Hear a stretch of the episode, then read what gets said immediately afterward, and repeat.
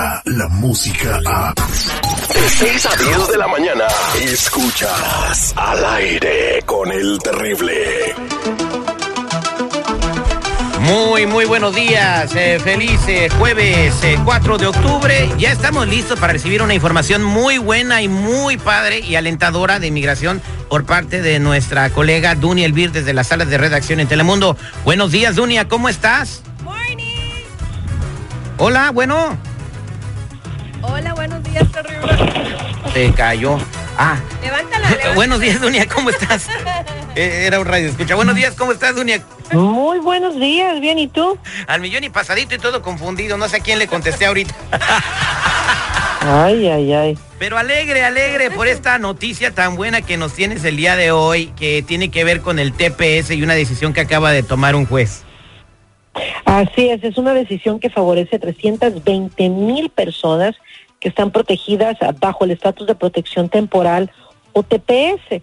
Lo que sucedió fue que es un juez aquí en San Francisco dio la orden judicial que prohíbe la cancelación del TPS y exige que se mantenga la protección mientras termine el litigio. ¿Qué significa eso? Que las personas pueden continuar trabajando, pueden continuar viviendo aquí, todavía tener su licencia de conducir.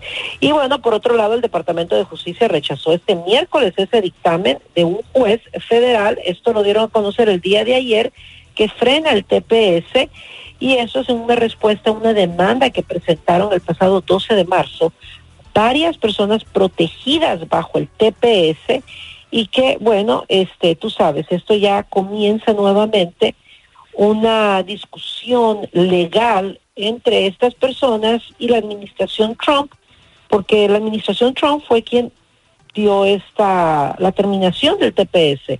Estas personas son de El Salvador, Haití, Sudán. Aquí no están todavía incluidas las personas de Nicaragua y Honduras. Ese TPS es aparte, pero es un paso muy importante y favorable. Y el juez federal también afirmó que eh, los departamentos pues tienen que, que demostrar cuando estás haciendo algo así, no solamente eliminar un programa tan grande como este. Exactamente, no nada más, se lo voy a quitar y ya porque se me antoja, porque se lo prometí a mi base, ¿no? Bueno, no lo hacen así de esa manera, pero pudiera que quisieran hacerlo, ¿no, Dunia? Pues quién sabe, mira, en sí el TPS es, como el nombre lo dice, un estatus temporal. Se suponía que lo iban a quitar en un comienzo, lo que pasa es que este TPS tiene más de 20 años y en lugar de en el pasado haber tal vez dado un estatus eh, tem- eh, permanente o hacer un cambio de estatus, simplemente lo han estado extendiendo. Entonces es un problema. Yo entré eh, en mi mi estatus en este país legal con un TPS. Yo soy TPSeada, como le decimos, desde el huracán Mitch en 1998. Imagínate, después de haber estado aquí 20, 30 años y que mediante tienes que ir de regreso a Honduras, tú ya no conoces tu tierra, ya no tienes raíces allá, tienes hijos acá. Entonces es una situación bien difícil.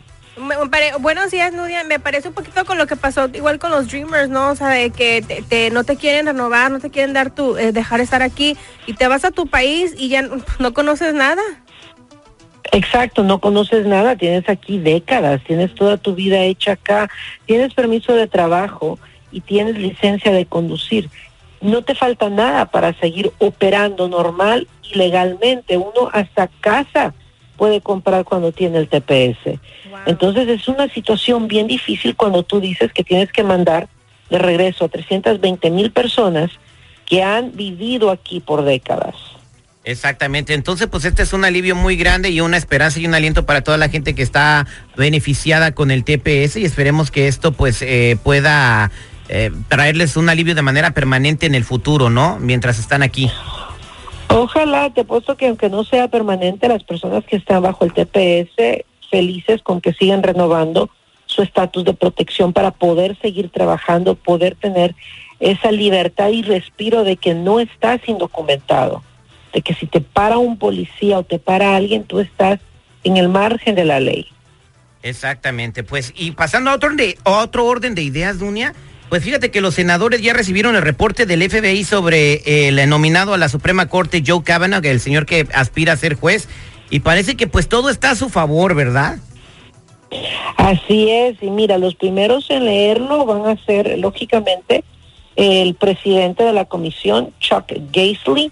Él va a ser el primero en leer hoy el resumen, seguido por la líder demócrata en la comisión senadora de California, Diane Feinstein.